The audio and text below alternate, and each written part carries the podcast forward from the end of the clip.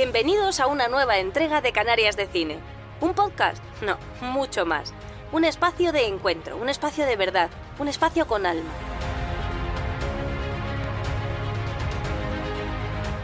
Profesionales del mundo del cine, de la música, del arte, del entretenimiento, hacen un alto en el camino y paran en esta casa, la casa de Francisco Torrea, que por unos minutos será también la suya.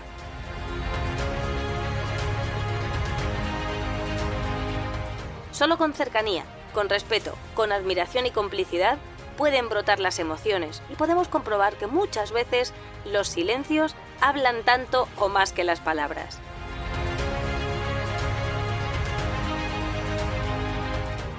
Ven, pasa, acomódate, disfruta.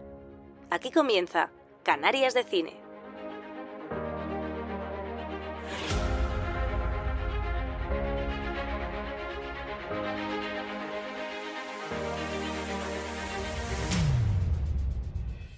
Nombre completo. Ruth Barreto García, Nacida en Santa Cruz de Tenerife. horóscopo. Géminis. Profesión. Eh, artista y gestora cultural. Estado físico. Viva. Estado mental. Creativa. Estado emocional. eh, feliz. ¿Qué querías ser de adulto cuando eras niña? Artista. ¿Cuál es tu animal favorito y por qué? El mono, chimpancé, porque como he tenido siempre una filia con los bebés, me los recuerdan totalmente. ¿Has vivido algún fenómeno paranormal? No. ¿No? Vale. No. Ya lo- los últimos invitados no me traen esta, no me traen ninguna salsita así paranormal. Eh, si fuera un producto, ¿cuál sería tu eslogan? Consúmeme. Si fueras un elemento, tierra, aire, agua o fuego, ¿cuál serías y por qué? Aire. En el aire siempre. O sea, muy creativa, eso es así. ¿Te puedes describir en tres adjetivos? Eh, fuerte, eh, creativa y paciente. ¿Qué es lo que menos te gusta de ti? Eh, mi poca capacidad para tomar eh, decisiones rápidas eh, en cuanto a chorraditas diarias. ¿Y lo que más te gusta de ti es? Mm, mi optimismo. ¿Tienes algún hábito o rutina que te gustaría cambiar? Eh, sí, la procrastinación. Bienveni- bienvenida al club. Bienvenida. ¿Qué te molesta ver en esta sociedad? Mm, me molesta mm, que no hayan segundas oportunidades. ¿Y qué es lo que más te gusta ver en esta sociedad? Mm, Bueno, me gusta mucho ver a la gente alegre por la calle caminando. A Ruth Barreto, ¿qué le da miedo? Mm, Bueno, tengo una hija pequeña. Bueno, me da miedo cualquier cosa que le pueda pasar a ella, pensar que le pueda pasar algo. ¿Cómo maneja las críticas? Parte de quizás del- de, la vida. Bien. ¿Y la presión? Cada vez mejor. La verdad que eso es un ejercicio eh, vital. Eh, hacer ese ejercicio para entender que cada vez que te pones un objetivo vas a sentir presión por alcanzarlo. Vamos acabando. ¿Qué sueño o meta tienes que todavía no has cumplido? Pues la verdad, así a bote pronto, ninguno. Eh, bueno, mi meta eh, más principal es poder seguir dedicándome a mi profesión, que siempre hacer del arte, de la cultura, tu profesión es muy complicado. Y la última, ¿qué te motiva a seguir adelante en los momentos difíciles? Recordar eso que, que sentía cuando era pequeña, que me quería subir a un escenario, que quería hacer música. ¿Ese pensamiento te viene recurrentemente? Eh, no, porque recurrentemente no tengo fatiga. Pero si no, sí, está claro que cada vez que tengo un mal momento en lo profesional y bueno, etcétera, pues la música ha sido mi salvavidas. Pues se abren las puertas, miro a cámara, a qué cámara aquella. Se abren las puertas de, de este podcast de Canales de Cine en su quinta temporada. Esta vez, una vez más, fuera de casa. Yo vivo en Guía en Guiadisora, querida Ruth. Y bueno, grabo siempre vía Zoom, ¿no? Pero ahora ya he empezado, gracias a Dios, a volver aquí a Ceje, a Casa Fuerte, a grabar in person, encima con la suerte de que el invitado, pues, no es que se coja un vinter, ¿no? Pero con el tráfico que tenemos aquí en la isla y demás, y el, poco parking que hay, que ese invitado venga desde Santa Cruz para mí una suerte y un honor y bueno en contexto poner que tengo delante pues a una cantante bastante reputada y conocida aquí en la isla y que, bueno, que apoya la cultura, que acaba de sacar un disco, que dentro de poco va al Leal a cantar y que bueno, quizá ha tenido el detallazo de querer venir a este, a este podcast de entrevista que se llama Canal de Cine. Así que Ruth, bienvenida a Casa Fuerte y bienvenida a Canal de Cine. Bueno, yo bien hallada, muchísimas gracias por la invitación.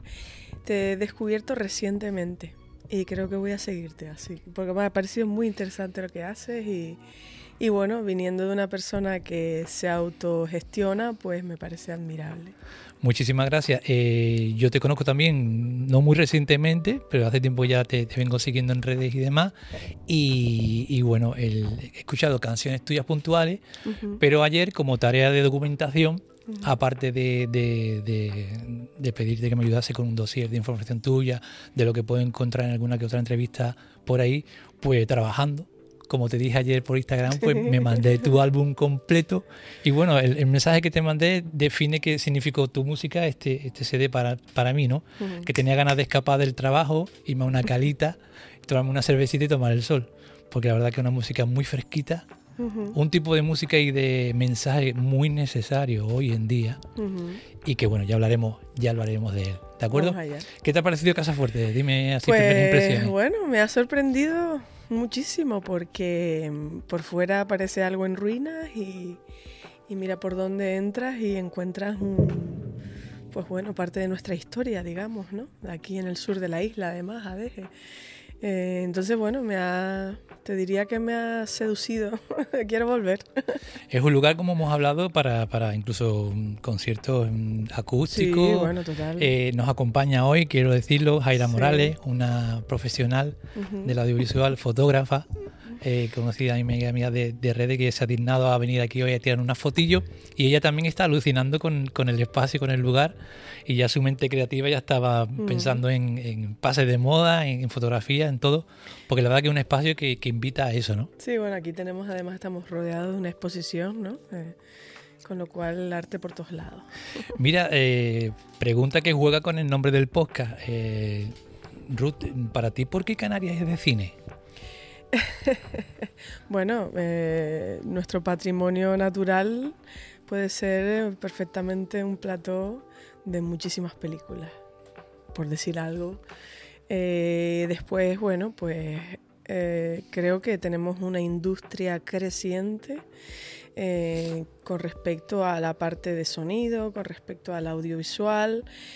Y, y, bueno, atendiendo a un hecho financiero, creo que que quien rueda aquí tiene algún que otro beneficio. Uno incentivo. Un incentivo, exactamente, no me salía, incentivos fiscales. Incentivos fiscales. Entonces, bueno, pues, pues bueno, está claro que está claro que tenemos que cuidar nuestro patrimonio inmaterial, nuestra cultura, eh, nuestro paisaje, ¿no? pero también podemos optar a hacer industria de cine, de arte y de muchas más cosas más allá del turismo. Al comienzo de cada charla eh, le pido permiso al invitado para cogerlo de la manita, llevarlo a su infancia y preguntarle, pues te quiero preguntar, ¿cómo era Ruth Barreto de, pequeñita? Diez añitos, por ejemplo. Un trasto. era un trasto, era una niña muy con mucha energía, eh, muy, muy segura de mí misma, ¿no? O sea, era una niña como que no tenía así muchos miedos, me lanzaba, si no sabía hacer algo, pues eh, andaba practicándolo hasta que me salía. Em, no sé, siempre como he ido como mucho, muy por libre. Supongo que será una educación de casa que mm, mi familia siempre me ha apoyado en todo, siempre me ha tenido como muy querida, yo lo he sentido así, y eso quieras o no, pues, pues hace que aflore tu, tu yo más, más natural. Y eso, yo de pequeña era así como muy, muy, mm, muy fuerte, muy tira, echada para adelante. Si tú te pudieras acercar a esa niña y haberle dado un consejo, ¿qué consejo le hubieras dado? Mm, Pues la verdad es que no sabría decirte. A esa niña mm, le diría que, que siguiera jugando. ¿Sabes? Que siempre ese chip del juego hace que todo vaya infinitamente mejor. Y ahora cambiamos el enfoque. Si esa niña con 10 añitos jugando por la calle en Santa Cruz, ¿te criaste o dónde? Eh, no, más bien la laguna. Bueno, Vale. sí, la laguna Santa Cruz La y aquí en el sur. Jugando por la calle, viera aparecer por la esquina a la ruta actual, ¿qué impresión crees que se llevaría de, de esa mujer? Mm, paseando, ninguna. Pero sí, la niña eh, que fui estaría bastante feliz de ver que su homóloga adulta ha conseguido su gran sueño, que es dedicarse a la música, subirse a un escenario. Es más, mm, hasta aplaudiría porque no solamente que me he subido al escenario, sino además que he subido a hacer mi propia música, mis composiciones y las he defendido durante muchos años, y publico discos, etcétera, etcétera. O sea que mi, mi niña, vamos, eh, mi yo de niña estaría francamente feliz, orgullosa y me aplaudiría sin lugar a dudas. Maravilloso. Y para terminar este bloque inicial un poco más personal, como has comprobado, como te avisé antes de empezar a grabar, eh, Ruth Barreto, ¿en qué momento vital se encuentra ahora? Eh, pues mira, eh, estoy bien fuerte, que es la necesidad que requiere la defensa de una obra nueva, como en este caso es Mislava, eh, luchando por comunicarla, porque a veces las obras se quedan ahí porque no somos capaces de comunicarla. Y, bueno, tratando de, ese desgaste que proporciona eh, ¿no? la. Eh, este camino, pues, pues tratando de, de también tomarme mis tiempos para, para recuperar y car- cargar las pilitas. Y en términos generales, em, tratando de, de seguir con mi optimismo, ¿no? Seguir siendo una persona positiva y viendo las luchas como parte mm, de la vida y no siendo lo principal de ella. Eh, este podcast que se llama Canarias de Cine empezó enfocado al mundo del audiovisual en Canarias. Empezó en una radio de aquí, local, Radio Sur ADG, pero con el paso del tiempo se fue abriendo a otras expresiones artísticas. Y de las primeras propuestas que tuve fuera del ámbito del cine fue una cantante. Y ya ahí dije yo, bueno, si entrevisto a alguien de cine, a una cantante, ¿por qué no a un escritor, a un comunicador, a un periodista? Bueno, Las un artes. poquito. Lo que pasa es que no he querido cambiar el nombre del podcast porque ya me daba pereza. Haces bien. Pero mira, justo te, te comparto algo personal que me pasó ayer, ¿no? Eh, Yaisa Díaz, la periodista, ¿no? Pues estoy en contacto con ella, he pasado por este podcast y le dije, digo, mira, Yaisa, que sepas que, y a la invitada que tuve antes de ayer aquí, a Mónica H, digo, que sepas que esta temporada me propuse de las 52 entregas, 5 48 entregas que intento hacer cada temporada, el 80% que sean mujeres. Me lo he propuesto.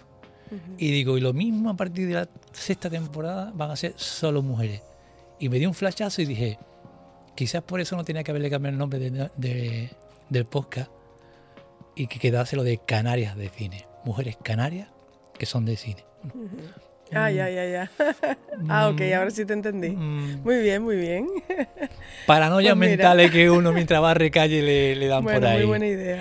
Eh, pero hablemos un poquito de cine. Eh, ¿Qué es lo último que has visto de películas, de series? Si te gusta, si no ves, si tienes tiempo o no tienes tiempo para ver algo. O para Mm, despejarte viendo algo. Mira, he recuperado el, el- el ver películas, eh, pues gracias a mi hija, porque antes de ella, que tiene ahora va a cumplir ocho años, eh, o sea, no, no he sido para nada ¿Cómo se llama, perdona? Plácida. Plácida. Eh, no he sido mujer de sillón ni peli, nunca, ni de series ni nada. Yo esto de Netflix lo tengo hace muy poco, eh, porque supongo que es eso, que no me, no me gusta, no soy de mucho descansar de esa manera. Ajá.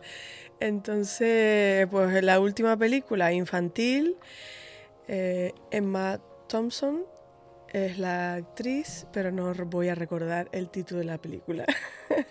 pero bueno, es una mujer que hace que, que la vida de unos niños revoltosos se vuelva eh, más feliz. Algo así. Parece Mary Poppins, ¿no? Un poquito, ¿no? Pues sí, es justamente es la versión más actual inglesa de Mary Poppins. Ah, que no me voy a acordar del título. Tengo mala memoria. Mira, Ruth, eh, ¿y de películas musicales has visto alguna? Por ejemplo, la, la, de Freddy, la de Freddie Mercury, la de Elton John, por ejemplo. ¿O musicales te gustan? Soy más de musicales, es decir, eh, bueno, volvemos a los datos. Voy a quedar fatal. Em, Moulin Rouge, ¿no? Ok. Esa me fascinó, la vi dos veces en el cine, porque es un musical llevado a al cine. Em, después la siguiente fue Chicago. Wow. Me encantó también, pero más Moulin Rouge, supongo que porque a nivel de, mm, de talonaje, ¿no? de, de colores, de fotografía, me pareció espectacular esa primera escena en la que mm, la actriz baja de, ¿no? En un teatro baja de como de una especie de lámpara. Exacto. Bueno, ya me quedé alucinando. Y luego el repertorio, ¿no? Hits poperos eh, pues con nuevos arreglos y demás, no sé, me, sorprendió mucho. Me gusta mucho eso. Luego también hay otro tipo de películas que me gustan que son las de artes marciales. ¡Ay, qué bueno! Tigre y dragón, este tipo de cosas. Te digo, hace tiempo que no veo. Debería, el otro día fui a buscar una Sí, la última tuya, Tigre y Dragón, está, un poquito... No, sí, eh, hay otra posterior a esa, lo que pasa es que no me voy a acordar cuál es, y es una actriz, eh, la protagonista. Em, y bueno, hace unas cosas maravillosas.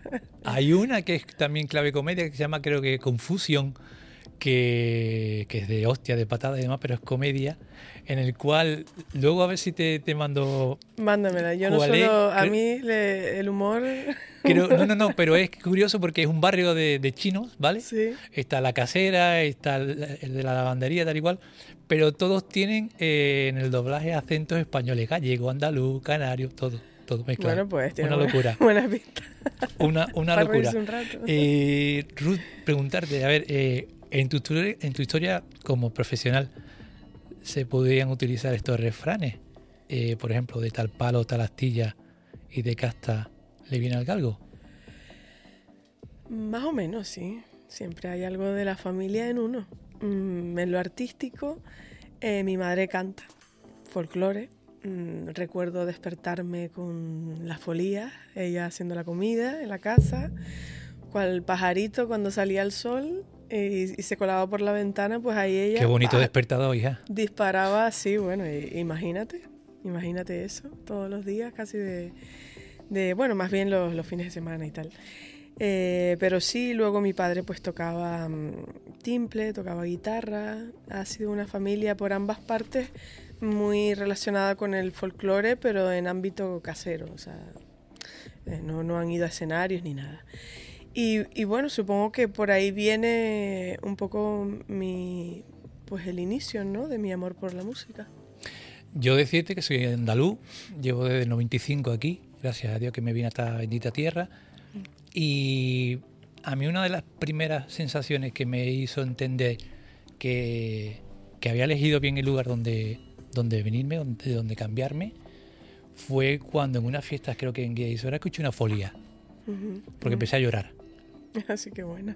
Empecé a llorar. Y cuando yo tuve ese sentimiento y esa conexión con el folclore de aquí, pues dije, este es mi lugar, quédate aquí. Porque claro, uno venirse de allí, tiene sus dudas, sus ganas de volver y demás. Pero cuando me pasó eso, creo que a los seis o nueve meses, dije, Paco, quédate aquí, que aquí hay algo que te, que, te, va, que te, va, a ir, que te va a ir bien. Y cuéntame ese momento en el, en el que tu familia o tus allegados, amigos y demás, le plantas la frase de, mamá, quiero ser artista. Ay, bueno, no hubo un día, concreto. Esto, esto se sabe ya desde que yo tengo casi que uso de razón. Yo es la típica niña que en casa mm, bailaba, sobre todo la verdad que, que, a pesar de que mi madre canta, eh, mi padre y mis tíos también son cantantes y tocadores, eh, yo el instrumento y cantar lo pillé ya como... el instrumento a partir de los 14 años y cantar te diría que desde los 18 más o menos, súper tardío. Fue algo progresivo, ¿no? Sí, pero empecé mm, con el baile. Yo a través del baile te diría que comprendí la música, o sea, que fui adquiriendo mucha mm, mucha música, ¿sí? Muchos ritmos distintos, porque claro, al bailar tienes que controlar em, los, sí, los compases, el tipo de, de beat, no sé, fijarte un poquito en, las estructuras musicales, ¿no? Entonces, bueno, yo a partir de ahí yo bailaba todo el rato, me inventaba en clase, siempre era con un estuche, hacía una caja de ritmos y ponía toda la clase a bailar, me subía a la mesa de la profesora, eh, cuando era carnaval, imagínatelo, llega a ser una, una murga, yo qué sé, porque claro, lo de la comparsa ya era bastante más difícil, solo bailaba yo, tal. Pero siempre he, sido como, muy cercana al, a, la música y, y, en mi comienzo te diría que fue bailando. Luego ya, pues bueno, con, los años, no sé por qué me, empecé a interesar por, la, por escribir canciones. Así recuerdo eh, escribirle, creo que diría que es casi que fue mi primera canción, no la recuerdo prácticamente, pero sí, recuerdo que, se la escribió a una amiga, le hice unos versos. En ese momento no sabía tocar guitarra ni nada. Entonces, bueno, una cosa me llevó a la otra, esa ansia de escribir, de tratar de escribir versos musicales, pues llevar y coger el instrumento. Empecé con el timple. Wow que fue un regalo de mi padre, un timple horroroso de estos de que se desafinaba a cada momento, pero ahí yo. Luego me dejó uno mejor y empecé acompañando a mi madre tocando el timple y ella cantando Isa, Folía. Qué bueno. Fue lo primero, ¿no? La Isa lo primero. Y entonces ella me decía, venga, cambia, cambia, ahora. Me hacía así con la cabeza para que fuese cambiando de acorde. Entonces eso fue en la cocina, me acuerdo, donde ella trabajaba. Perdona, ¿qué impresión tu amiga con, con esos versos que le, que le escribiste? ¿Qué te dijo? no me acuerdo. No te acuerdo. Eh, me acuerdo que fue esa como la primera eh, letra que escribí, pero sí recuerdo otras posteriores, sí las recuerdo y la melodía y tal. Pero de esa en concreto no, solo me acuerdo de ese hecho. Y digamos que con el paso del tiempo te ha ido, mm, digamos, mm, enriqueciendo distintos estilos y demás, hasta que decides cuál es el tuyo, por dónde, por qué línea de estilo quieres ir. fue como un poco todo así espontáneo, ¿no? La vida me fue llevando a lugares, a conocer personas, en este caso. el folclore nunca lo he tomado, de hecho ni canto folclore, lo único que hago es tocar. Porque no, no, no sé, no me, no me nace cantarlo, fíjate. Eh, lo puedo cantar, pero no me nace cantarlo. Em, entonces, bueno, pues ya como con 20 años aproximadamente, em, yo tenía ya tal ganas de, subirme al escenario, de cantar, de hacer música, de, estar en un grupo que un compañero mío me dijo, oye, eh, están buscando una cantante para una banda de reggae. Te lo he contado otras veces. Yo escuché cantante, no escuché de reggae ni nada de esto. Entonces, bueno, ah, pues dale mi número. Y para allá que fui. Y entonces efectivamente me encontré con un género que no conocía hasta ese momento. Yo escuchaba salsa de adolescente, eh, alucinaba con el carnaval, eh, pues con el tema sobre todo de las comparsas del carnaval. Mi mamá no me dejó estar en una comparsa nunca. Y yo, bueno, imagínate, gustándome bailar. Eh, ¿Ves? Me iba acercando, me iba acercando. Entonces eh, pues por aquella época conocí a un grupo de reggae y me aceptaron en su banda sin tener prácticamente ni idea, sino ese brillo en los ojos y esa pasión que te sale por los poros. Entonces a partir de ahí, todo lo demás es digamos que cultura que vas aprendiendo, me gustó, eh, pues me gustan los compañeros, caí profundamente enamorada cuando llegué al salón de ensayo de ellos y empezaron a tocar si ya me alucinaba cuando mis tíos eh, tocaban en una parranda, guitarras, timples, bandurrias, las voces, entrar en un salón de ensayos así como este, esta esquinita, así, bajo, batería, teclado, guitarra, yo aluciné, porque nunca había tenido esa sensación física, porque además es una sensación física. ¿No? De la vibración del bajo te llega, te estremece el cuerpo. Un poco este, este, este, es mi hábitat, ¿no? Este es mi espacio. Claro, entonces yo dije, wow, qué, qué temas hay que aprenderse.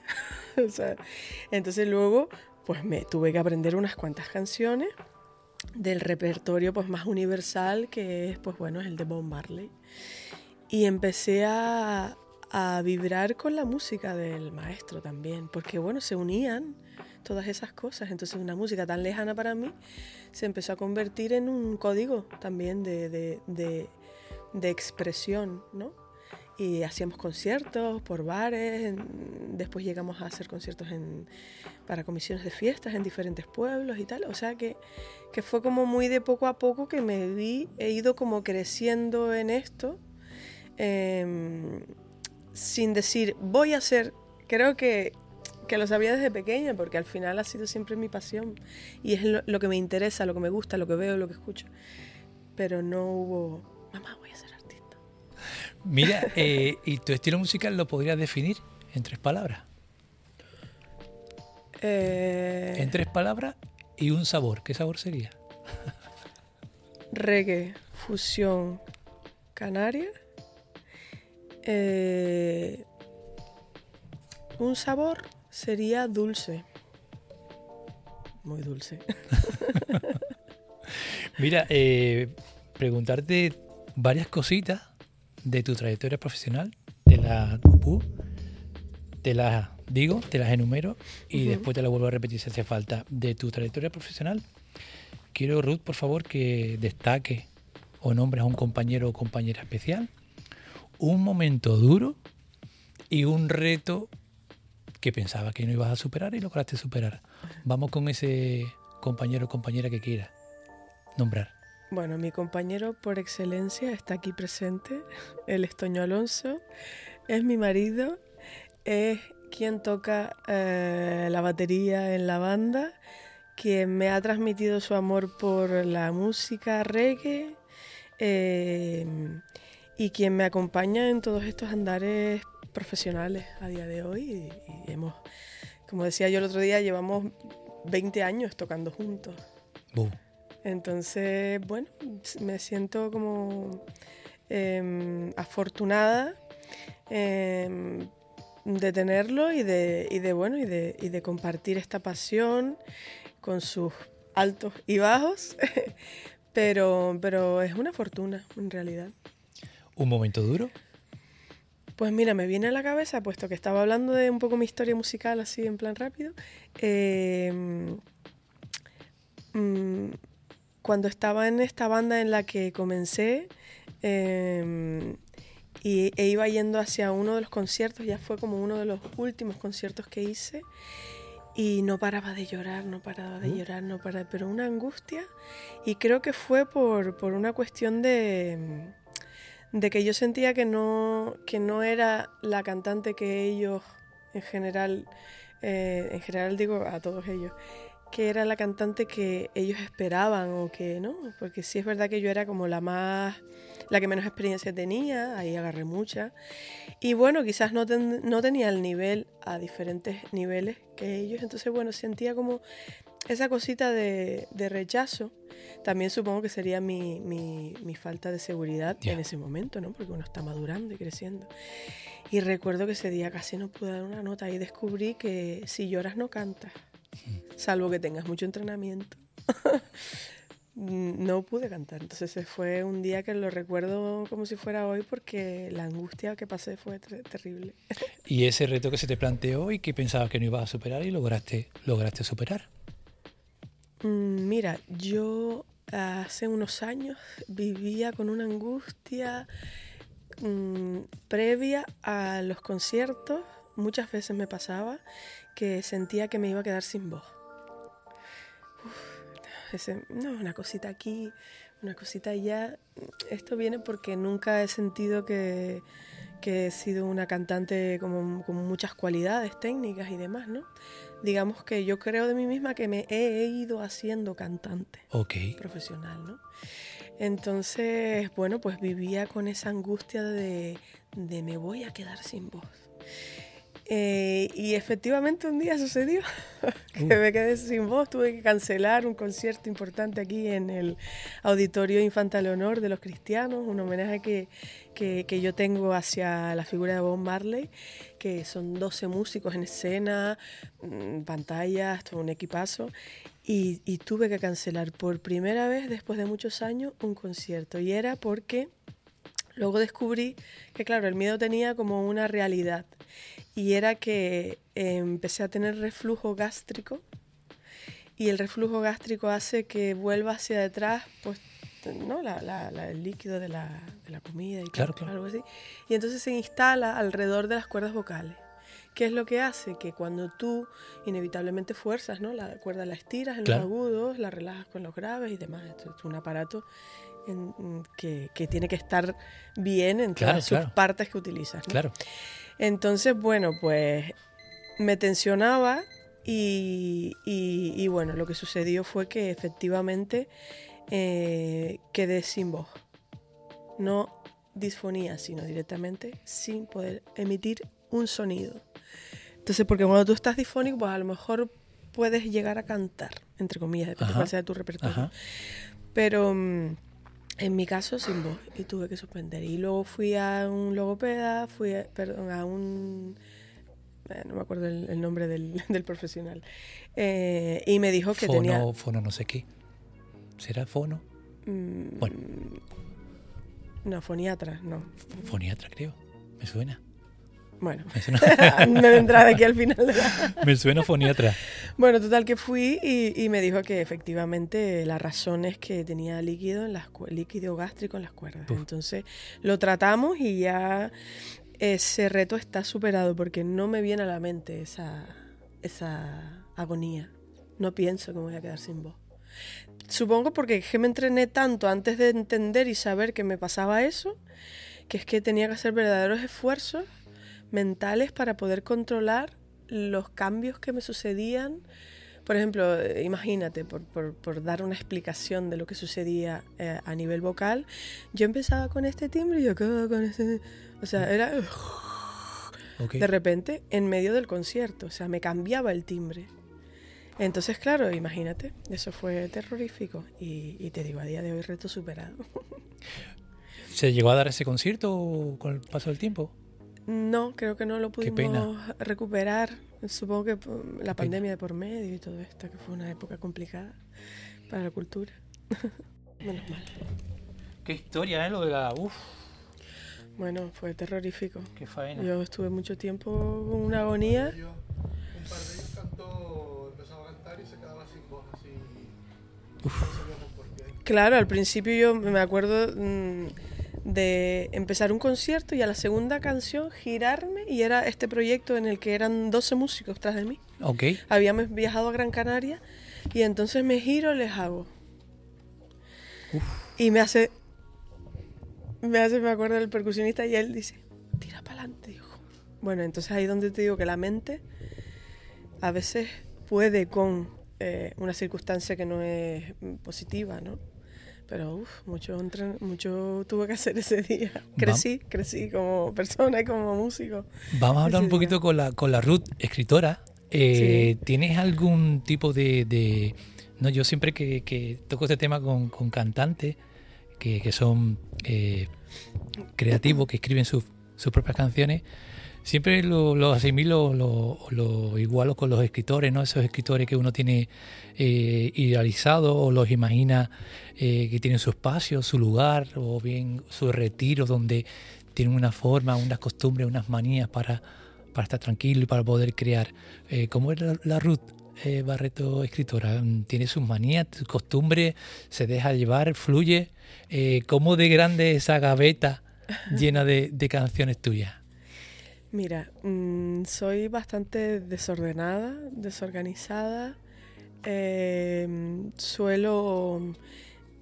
Em, es muy vivencial casi todo lo que escribo, ¿no? O sea, muy mi óptica, muy mi rollito, como digo yo, y, y exploro hacia adentro más que hacia afuera. Entonces es como algo me llama la atención, algo me Perdón. vuelve a llamar la atención, o sea, temas recurrentes a- acaban convirtiéndose en canción porque necesito reflexionar sobre eso y entonces voy al escribo mucho en el móvil, Ah, sí. en las notas del móvil, sí, en las notas porque me pilla en cualquier lugar. Y Es aprovecha. maravilloso. De hecho, alguna melodía que me surge, casi siempre tengo el móvil encima. Y entonces alguna melodía que me, que, no sé, que me viene así espontáneamente, soy muy de eso. De algo que te, que, que te, que te nace así de tal espontaneidad.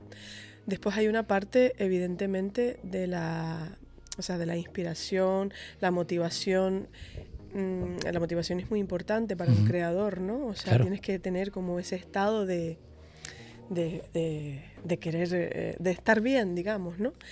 O, o de estar mal y, y necesitar eh, contarlo a través de la música o de... Mm, antes eh, me encerraba muchas horas, sobre todo de noche, hacia la madrugada en el estudio. Tengo un pequeño home studio en casa.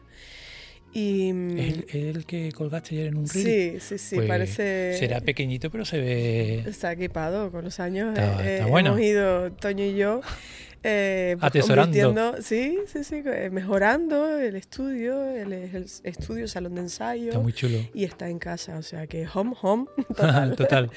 Eh, y bueno, pues después de que nació mi hija, mm, hace casi ocho años, las noches se acabaron. Ahora yo vivo mucho más de día, digamos que la dirección es la misma, pero camino de forma diferente.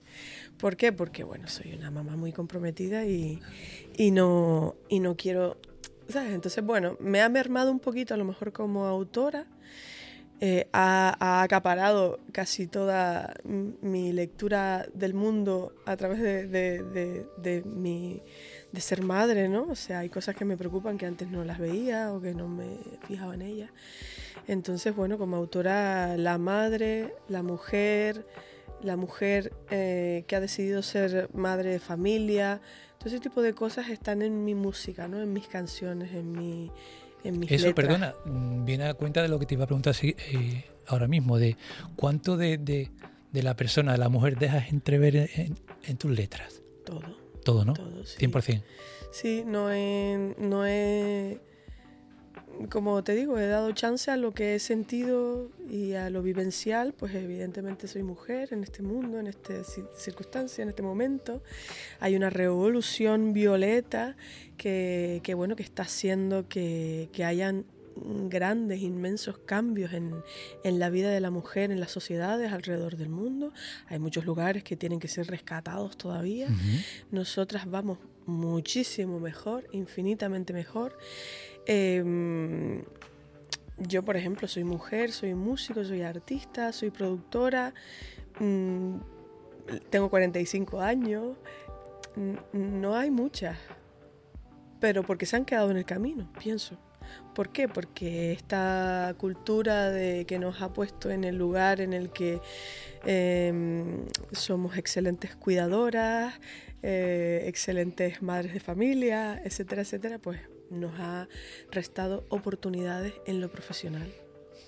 Entonces, bueno, mujer autora podría ser una buena definición de, de- de- lo que he escrito hasta el momento y de lo que seguramente seguirá apareciendo en mi música, porque me parece muy interesante también eh, como autora. mm, pienso muchas veces eh, de qué manera puede uno contribuir a hablar sobre aspectos eh, que van a hacer que las sociedades sean cada vez mejor, ¿no? Donde todos y todas estemos más cómodos, más felices. Entonces, no sé, la música tiene que ser un lugar para construir eh, también en lo social. Abrimos el plano, salimos de esta burbujita que me gusta crear aquí en Casa Fuerte. El otro día lo comentaba con mi anterior invitada, con Mónica H, ¿no?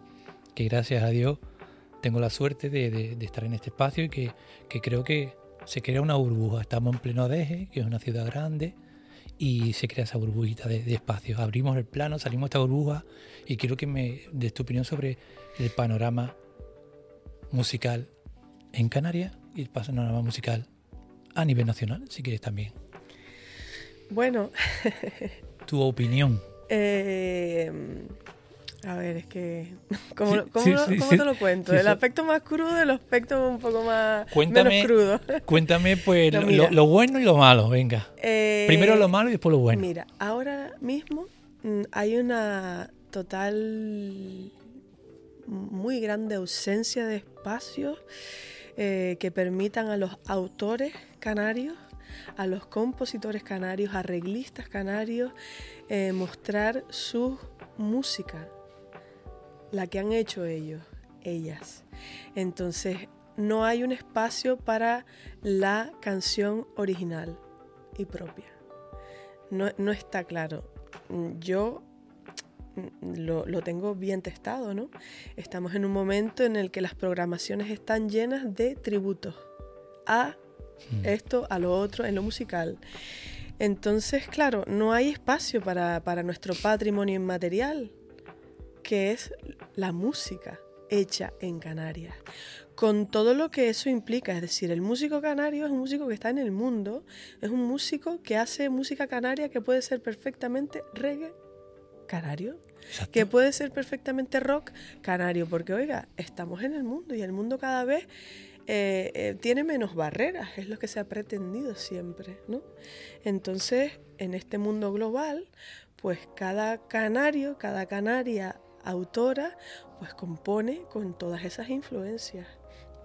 Yo, pues no, no hablo de Nueva York, yo hablo de si en algún momento hay un aspecto, aspecto geográfico en mi música o incluso, bueno, seguro, cultural, mm, denota el lugar en el que estoy. Entonces, claro, em, no sé, echo de menos eso. Es muy difícil manejar un proyecto eh, en el que la canción propia sea lo principal. em, y, y- y bueno, mantenerlo en el tiempo es imposible, rentabilizarlo es muy difícil, eh, porque no estamos en ese momento simplemente, ¿no? Eh, eso es lo que observo, ¿no? Hemos venido de otro tiempo, los 80, los 90, en, en los que sí es verdad que había muchísima música original y se, y se programaba existía en las plazas, en las comisiones de fiesta, contrataban a los grupos de allí, que, que le contaban las historias de allí, que todo el mundo tenía como esa conexión, porque esa es la música que se escuchaba en ese momento. Entonces, bueno, todo eso ha Y cambiado. contaba cosas de aquí, cosas Y contaba locales. cosas de aquí, contaba cosas tuyas, mías, de todos, ¿no? Eh, eh, las músicas de fuera, le- los tributos también cuentan cosas de aquí, o sea, cosas comunes, pero no de la misma manera. Perdona, a, mí, eh, a mí el concepto de tributo, perdona que te interrumpa Ruth, eh, me ha hecho un poquito eh, asimilarlo con el mundo del cine, un poco como que el tributo es lo de siempre, ¿vale? Que, hoy seri- que hoy sería los, los remakes, ¿no? Lo que es coger películas antiguas y volverlas Ah, sí, hacer sí, autorizadas. Un poquito esa simetría, ¿no? O ese... Se me ha venido a la cabeza así, ¿no? Y sin, dar, sin dejar paso o acaparando, digamos, y no dando paso a, digamos, a creadores nuevos en el cine o historias nuevas en el cine, pues lo mismo trasladado a la música, ¿no? Lo he visto reflejado así totalmente, vamos. Sí, mm, pienso que hay una pérdida. En este tránsito hay una pérdida. Sí, sí, está, En este camino hay una pérdida, porque Pérdida de evidentemente identidad. Pérdida de identidad y pérdida de, de todos esos, mm, te estoy segura, maravillosos creadores. Eh, ¿Por qué? Porque uno necesita, como creador magnífico, ha tenido un camino.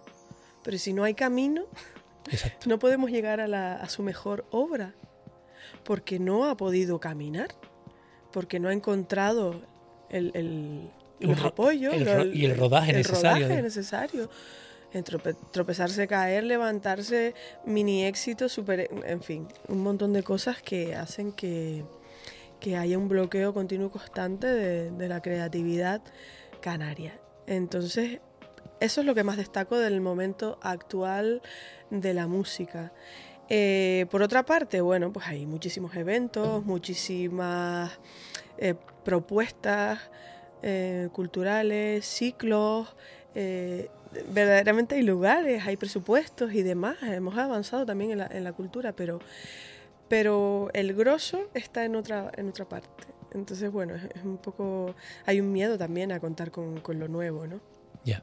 Entonces, después hay, hay un dato más a esto, que es, en todo proyecto se puede mm, albergar a los emergentes. Pero, por ejemplo, yo ya no soy una emergente. Yo llevo ya muchos años en esto, tengo mis discos, mi trayectoria, etc. Peor, el hueco es todavía más difícil. Más pequeño. ¿Qué pasa? Que por la propia experiencia uno tiene más herramientas, ¿no? Tienes que, que, eh, coger herramientas eh, que hagan que, que- que tu proyecto siga caminando. Pero por las circunstancias, bueno, son difíciles. Qué interesante, Ruth. Pues has hablado de trayectoria y antes de, de empezar a hablar un poquito de este, de este bebé que, tiene, que me has traído aquí, eh, de este disco nuevo, eh, hay una teoría científica que está comprobada que dice que cada siete años, a nivel celular, somos completamente nuevos, somos completamente distintos, ¿no? Quiero que me comente antes de, de abarcar eh, mis lavas, tu nuevo trabajo, eh, ¿qué queda en ti de aquella Ruth que empezaba y qué hay de nuevo como artista en la Ruth actual? Eh, bueno, de la que empezaba, mm, la misma pasión. Me, hay días que, que siento que es que me arrebata la felicidad, esa interna, que te sale una sonrisa de aquí de Que te arrebata la felicidad. Sí, que son Me momentos, ¿no? Me ha Momentos. encantado, me ha encantado, me ha encantado. Sí, Perdona, ayer me arrebató la felicidad escuchando tus Oye. canciones mientras trabajaba. Y no os peloteo, Pues bueno, pues muchas gracias. Algo peloteo. bueno sentiste, ¿no? no os peloteo. Con, con canciones propias, vaya, mira que ahí está la defensa de lo, de lo propio. bueno, eh, y, de, y que me decías que, que existe todavía de la que Que empezó. quede y quede de nuevo. Y de nuevo, bueno, más tablas, muchas más, más seguridad eh, en todo y, y, y seguridad para seguir en el camino, independientemente de que uno, pues bueno, es importante innovar, ¿no? Claro. Eh, pero seguir por este camino, ¿sabes? La seguridad para decir, no, es que no voy a, a, a cambiarme a otra cosa, voy a seguir por aquí, madurando aquí, eh, sí, creciendo, desarrollándome, evolucionando aquí, en mi camino, con todas las consecuencias. Pues vamos a hablar un poquito en el bloque final, que no te quiero acaparar más tiempo de este, de este, de este bebecito que me has regalado. eh, que espero que luego me, me firmes, por favor. Y he decidido hablar de él. eh, yo hace un par de temporadas eh, grabé también con Cristina Ramos, cantante canaria, que había sacado un álbum y me brindó el tiempo, que no quiero hacer aquí porque no quiero abusar, de ir hablando de cada canción de su álbum. Y, y bueno, fue un regalazo de, entrevista como lo está haciendo esta. Entonces lo que he decidido es coger tres canciones, ¿vale? Eh, tres estrofas, una estrofita de cada canción y que me cuentes de, de- de- bueno, primero pregunta amplia y general. Mm, ¿Qué quieres regalarle al mundo con estas canciones que tienes aquí en general? Fortaleza. Que la gente cuando escuches sie- se sienta, so- sobre todo la mujer, ¿no? Porque es un disco hecho por una mujer con una temática, como te decía antes, muy enfocada a, mm, a- a cómo nos sentimos nosotras, a las decisiones que tomamos, a, a la fortaleza que ha habido de otras generaciones, que hemos heredado y que estamos mal acostumbrados a hablar de las de los momentos malos, de, la, de lo más vulnerable de la persona y de la mujer. Entonces creo que hay que cambiar ya el- la historia y hay que decir, oye, pero si es que hemos sido fuertes, siempre, generación tras generación. Entonces eso es un poco lo que yo quiero trasladar. Desafío ese, ese mito histórico de la debilidad de la mujer. Pues te he elegido como primera canción Ciudad del Arte y hay una estrofa que dice Gaveta llena de ideas, miles de sueños rotos, maestros sin oficio, artistas sin beneficio, que perecen en el camino de una tierra que le dices no, oídos sordos, puertas cerradas, responsables sin ideas de arte ni idea, impulsaron la ciudad del arte. Sueño la ciudad del arte, donde la gente alimenta su alma, su mente y se eleva. Me voy a emocionar. Ay, tú déjate llevar. Claro. Mm, Qué encanto, eres un encanto. y eso que son mis palabras, pero bueno. Y no te has puesto los cascos. Si te llega a poner los cascos y escucharme, Mira, esto es lo que te hablaba hace un momento. Es difícil, mm, pero bueno. Mm, los clientes los tengo muy lejos, mi amor. Los tengo muy lejos los clientes. es difícil, pero mm, es tan bonita nuestra profesión. Justamente por esas cosas, ¿no? Es una fortuna poder escribir sobre un papel en blanco y, y- tratar de llegar y, tratar de, de- de que las cosas cambien, ¿no? Que suceda algo que realmente nos eleve. Y por eso yo escribo y camino y hago música. Siguiente. eh, canción, cuarenta y tantas. Perdona, ¿quieres que paremos o algo? ¿Quieres? Sí, paramos un momento. Sí, A perfecto. ver si me recupero. Perfecto. Eh, Pero muchacho, ¿qué, qué máquina eres? Mm, no sé. No me lo esperaba. No me esperaba el detalle de, de darle valor a lo que uno hace de esa manera, ¿sabes? ¿Y qué haces? ¿Y qué? ¿Sabes? Todo como tan banal que escucharlo en ti, hablado. ¿Para qué me vas a hacer emocionar? Y eso que no te has puesto los cascos, te lo digo, ¿eh? Porque con los cascos ya es más... Bueno, a ver. Cojamos aire, que yo también soy, yo también soy muy, Sensible. muy sensible también. Vamos allá. Eh, Yo haré el corte de esto, te lo mandaré. Y ya tú me dices si queda bien o queda mal. tú, eso tu libertad, que yo no, yo no tengo problema por, por mostrar mis emociones, mis pensamientos. Oh, ni yo, ni yo. Bueno, O sea, tú, yo confío totalmente en tu buen gusto. por eso estás aquí, pues tengo buen gusto. Pues muchas gracias. Mm. Siguiente canción que he elegido, eh, título cuarenta y tantas, y te leo una estrofa eh, que dice, son cuarenta y tantas vueltas al sol, no convence a nadie más que a mí, todavía no hay cirugía en mi reflejo, el tiempo no vuelve y me quiero muchísimo más. No he dejado de vivir lo esencial solo por vivir de la música. No es fácil, ninguna carrera lo es. Eh, Bueno, siempre hay una adversidad tras la- el optimismo, es inevitable. Es como las cosas eh, duras que suceden, como tomarlas, como en- encajarlas en tu vida, como enfrentarte a ellas, como pasarlas. En ese cachito de canción hablo de, pues bueno, de lo que es una mujer eh, que se dedica a la música, con cuarenta y tantas vueltas al sol, 45 en concreto, no los aparenta. que, bueno, gracias. La música nos mantiene jóvenes, la cultura también. A mí el podcast. Eh, muy bien. Y, bueno, eh, hay una parte importante que es de, esa, de ese verso que es no he dejado de vivir lo esencial por vivir, solamente, por vivir la música.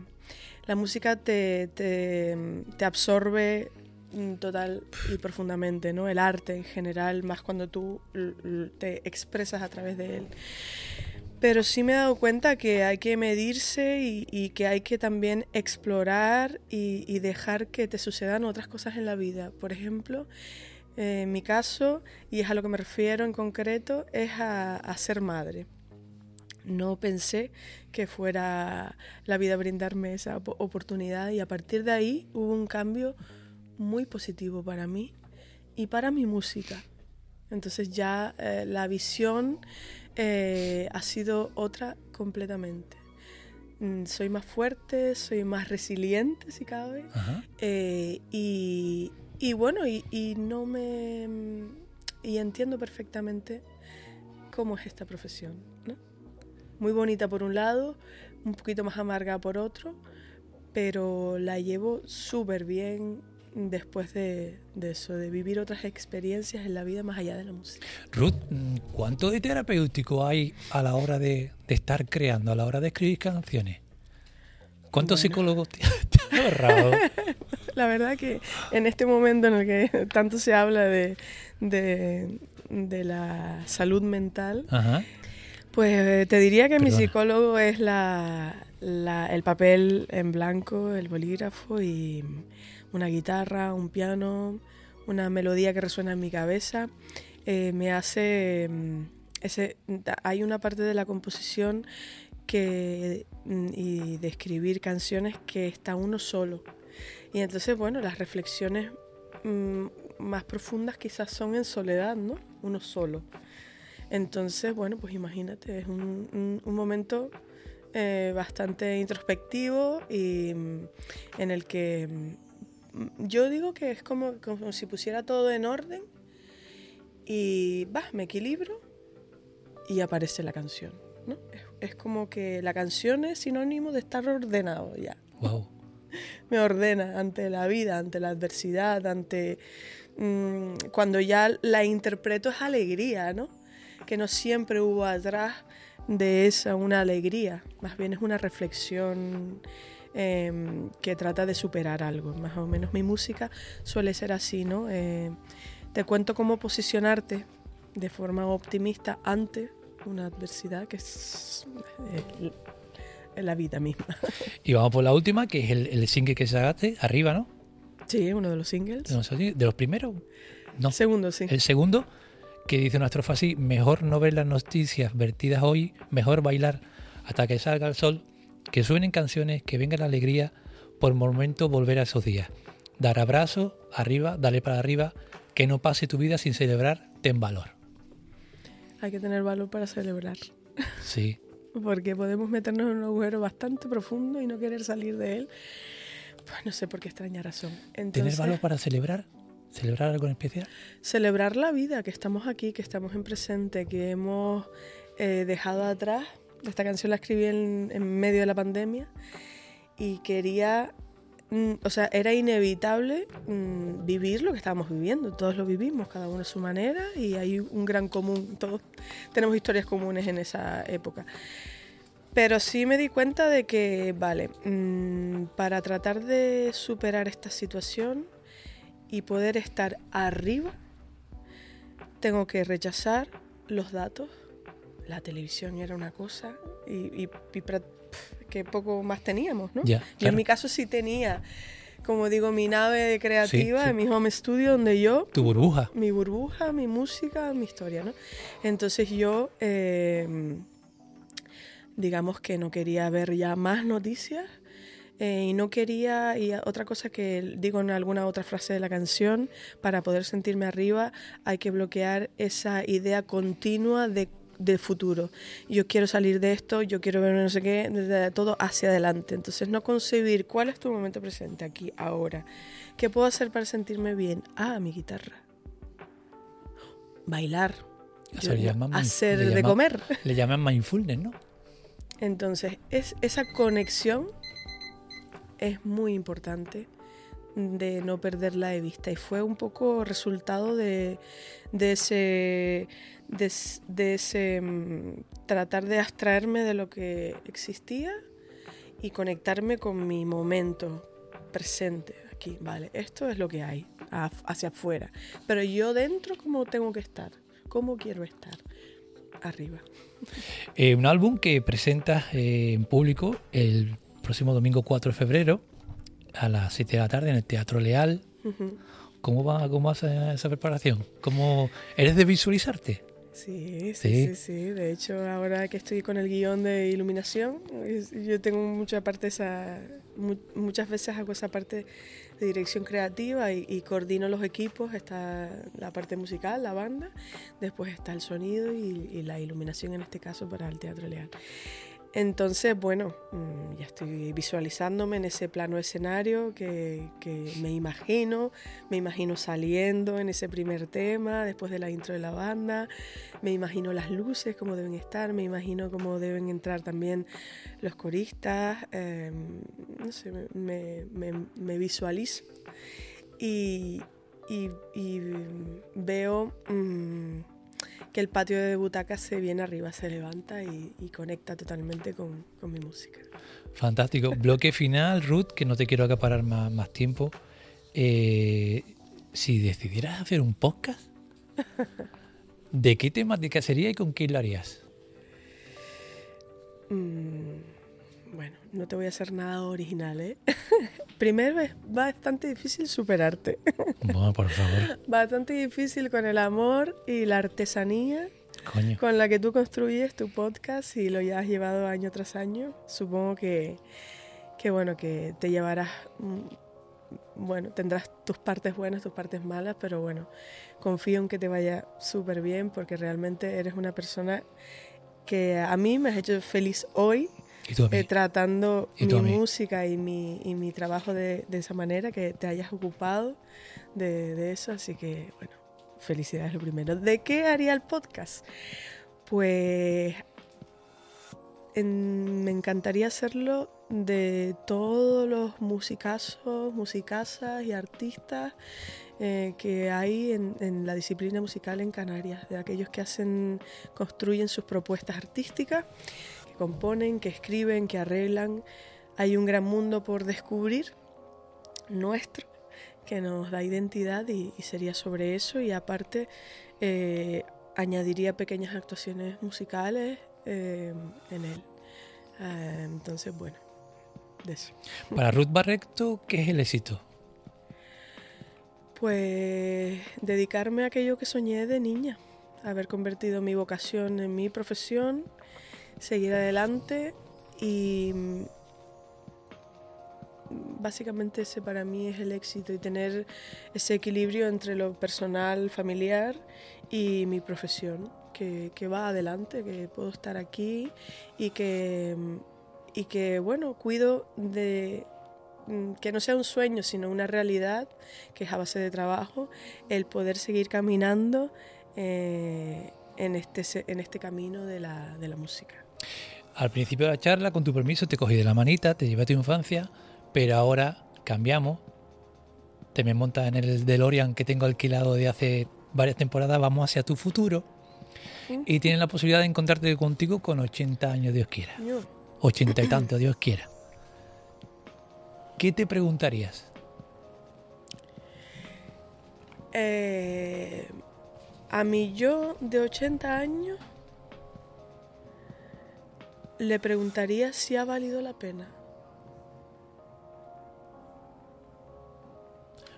Aquí hago una pausita yo. ¿Ha valido la pena? Fantástico. Te, solo te puedo contestar esa pregunta en el presente. Eh, ya, ya medio lo has comentado antes, pero te hago la pregunta, ¿con qué expectativas, para acabar ya, con qué expectativas venía y con qué sensaciones te vas, querida Ruth? Te lo acabo de decir, Sí. o sea, expectativas, mm, pues la verdad que ninguna, porque no suelo tener expectativas de prácticamente nada para, para no llevarme desilusiones, lo he entrenado. Y, y me he quedado gratamente sorprendida mm, de tu trabajo, Fran, de cómo lo haces. Eh, yo trabajé unos años en televisión y demás y he estado en miles de entrevistas y sinceramente mm, te felicito y quiero que sepas que he estado como súper contenta, súper feliz, me he emocionado, de hecho hay un momento en el que me he Nos hemos, emocionado nos hemos emocionado. porque, porque bueno, mm, veo la labor mm, desinteresada, pues muy probablemente, que hay detrás de este resultado eh, que, que, bueno, que lo veo magníficamente bien. O sea que felicidades y, y muchísimas gracias y espero que, bueno, que, que sigas adelante que de- desarrolles, pues, pues, que el camino ya sea guay, ¿no? Que Sí, en general tengas momentos muy mucho Lo es, lo es. mejores. Lo es. Y, bueno, a quien nos esté viendo, pues recomiendo este Canarias de Cine con el maestro Frank. Vengan, compañeros y compañeras, porque van a vivir un momento muy, muy guay. Qué buena promo. Darle las gracias a Toño por, por acompañarte, por bajar. A ti, Ruth, por, por también bajar aquí hasta Casa Fuerte. Y gracias por, por, por este regalazo, este regalazo que, que da vida, que da fuerza, que da energía, que impulsa, que llena de emoción y de alegría, porque lo he comprobado. Y qué decirte que, que bueno, que estoy encantado de haberte conocido en persona Igualmente. de, de escudriñar sobre la artista, sobre la persona, de documentarme sobre ti, de encontrar y disfrutar tu música, todo lo mejor del mundo, todo lo mejor del mundo para ti y los tuyos, y, y nada, las puertas abiertas de este podcast para lo que necesites. Pues muchas gracias. Y de Casa Fuerte también, ¿eh? Pues sí, es un lugar maravilloso para hacer muchísimas Pues, cosas. pues gracias. nada, señoras y señores, gracias a ti. Gra- señores y señores, hasta aquí esta entrega de Canal Cine en su quinta temporada. Cuídense mucho. ¡Listo! Ah, qué bien. Ay, Maravilloso. dame Un abrazo, por Dios. Por favor, por favor. Este hombre Oye, que me ha saltado las lágrimas. muchísimas gracias, de verdad. Muchísimas gracias, me ha encantado, me ha encantado, me ha encantado. Gracias, ¿eh? Pues igualmente, vamos, yo no me, lo, no me lo esperaba así de bien, ¿eh?